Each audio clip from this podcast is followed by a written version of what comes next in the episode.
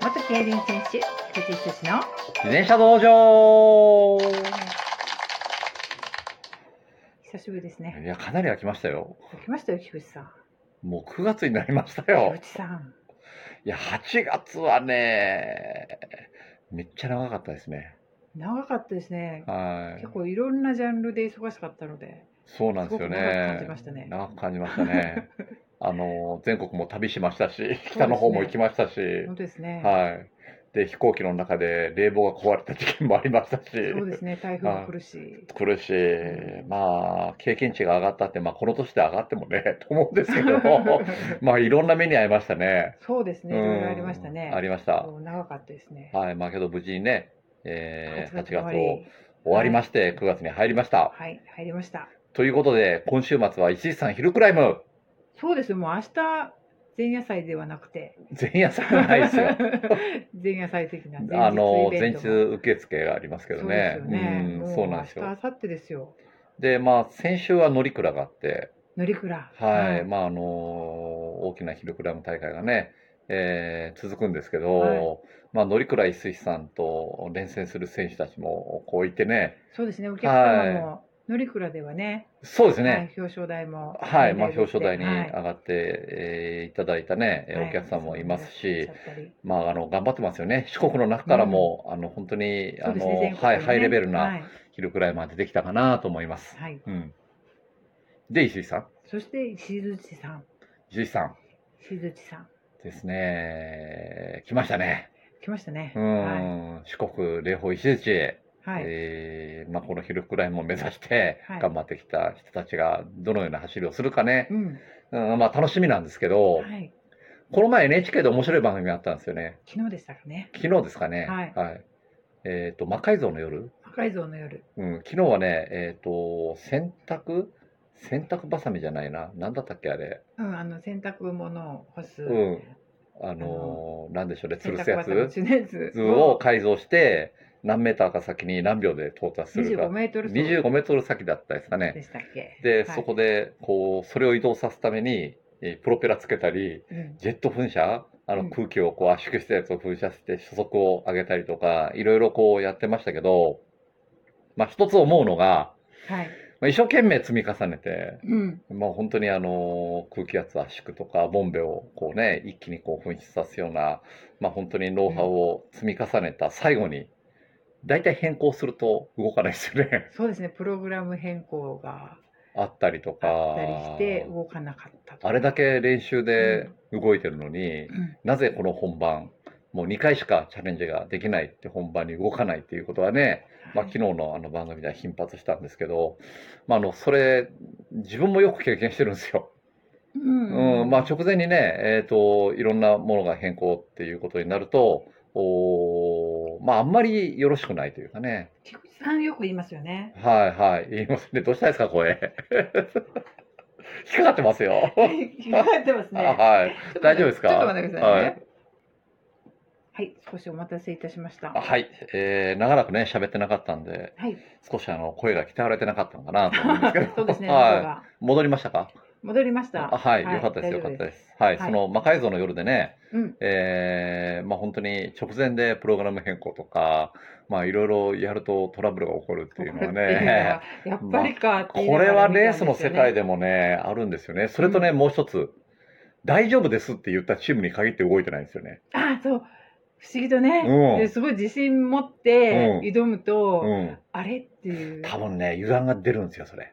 あーちょっとね、もうこれでいけるって言ってね、油断が出るんで、あれはやっちゃいけないんですよね。ううんん。だから、あの、レースの前って、例えば、一つのこう目標を達成したときに、あ、これでレースまでの練習が終わったっていう安心感は油断につながるんで。あ終わった、う。うんんだから自分が競技者指導の時によく言うのは、スタートまで調整練習が続くと思ってくれってよく言います。ううんん、終わってないって練習はもうスタート、そのスタートで合法がなって走り始めるまで調整練習が続くとい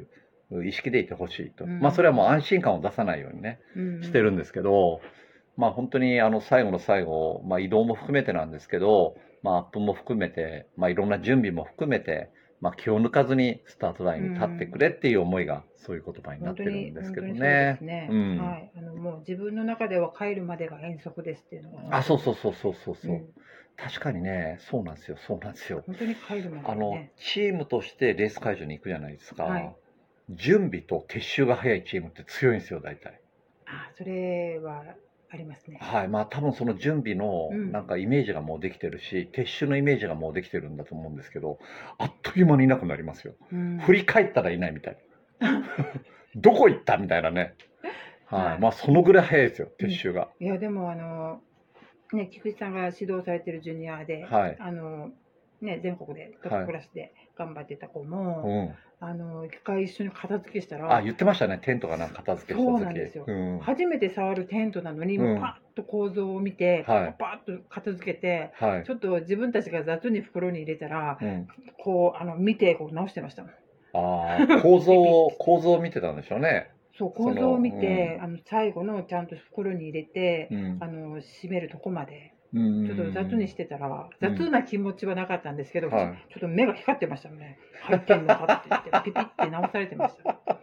目がレ早かった目がレースに向かうような目になってましそたう か。何度かやってるのに覚えてなくて、こっちは。あーそれが初めなてるほパどねッてきて、パッて全体見回して、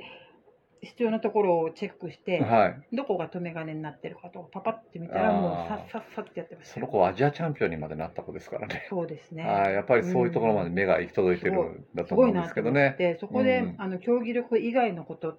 てすごくもう全体的にレベルが引き上がってるんだなっていうか、まあおそらくなんですけど、あの表情とか、まあ、表情はレースじゃあんまり見れないんですけど息遣いとか体の使い方でもう足がいっぱいだなとかいろんなところをね捉えるんでしょうね。うんうんうん、ここぞという時に自分のそ力うですね爆発的に出せうんるタイプだったんで、うんあと勇気もあったし、ううんんあの仕掛ける、んそうですね、なので、うん、その競技として発揮してるのはその全体に持ってる力の一部でそうそ競うそ技うでそう発そう揮しそうてるんそだうけどそういった意味では感覚的にはすごく、いやけどこれね、全体にまあ全体に言えるんですけど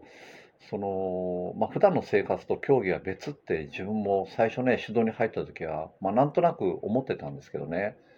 やっぱり違いますね普段の生活も含めて、あの高いレベルにある人たちはまああのしっかりしてるというかそううんマネジメントトができてるというか、うんまあ、そういう人たちが力を出していってるっていう感じはしますよね。そうですうよんね、うん全体的にこ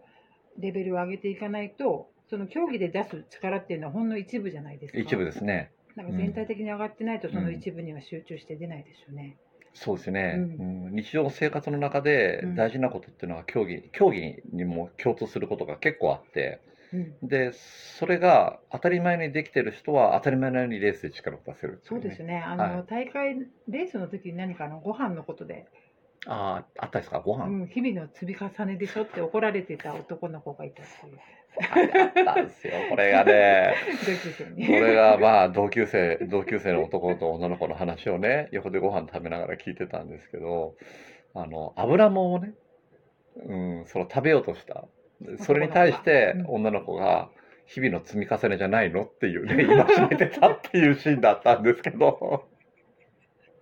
すごいですね、いや世界レベルですよ、うんはいその女の子は、はそいうですね世界レベルなんですけど、はいまあもう一一撃って感じ一の撃で すね、もう横でね、言いたいことを言ってくれたってね、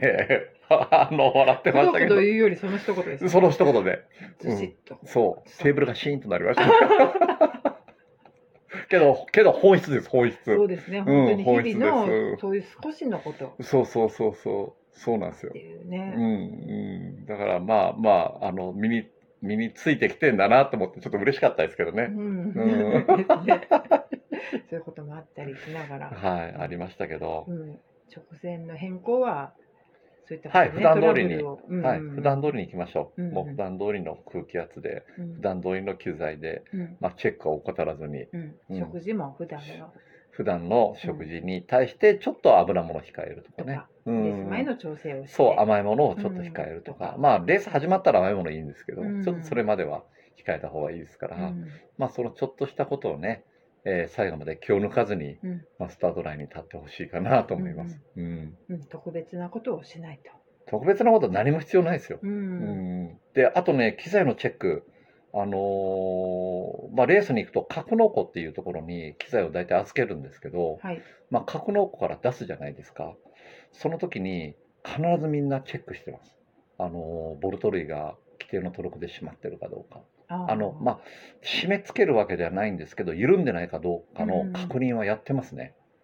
うん、やってその機材に対して自分の気持ちを入れていくっていうか、あー、なるほうど。ん、うんそうそうそうそう大丈夫だよってうん、気気持持ちちをを入れる、うんあ、ー例えばクイックのレバーがね今うんディスクもあるんで何ともですけど、はい、あの昔だったらクイックのレバーが規定の強さでちゃんと締まってるかとかセンターがきっちり出てるかとか、まあ、ブレーキが効くか、うん、あとまあうんディスクだったらスルーアクセルがね、えーしっかり締まってるかただレース前気をつけないといけないのは、まあ、アドレナリンが出始めてるんであーはい、 規定のトルク以上に締めちゃうことがあるん でねだからそういうことあるんですか、あるんですよ。だから六角棒は長いのは絶対レース前使うなっていうんですよ。ああー、てこの、原理でね、思ったよりいっちゃう んで、だから短めの六角でやりなさいっていうなねる。ほど、すはいごい、それ小さいけどかなりのノウハウじゃないですか。いや、それをすごい失敗してますから、それで自分。あーガーンとレース直前アドレナリンに、任で、せてやっ任せて、バチってねじ切ったことがやっぱり何回かあります。ねじ切ったんですかねじ切ったレース直前だから焦ります よ。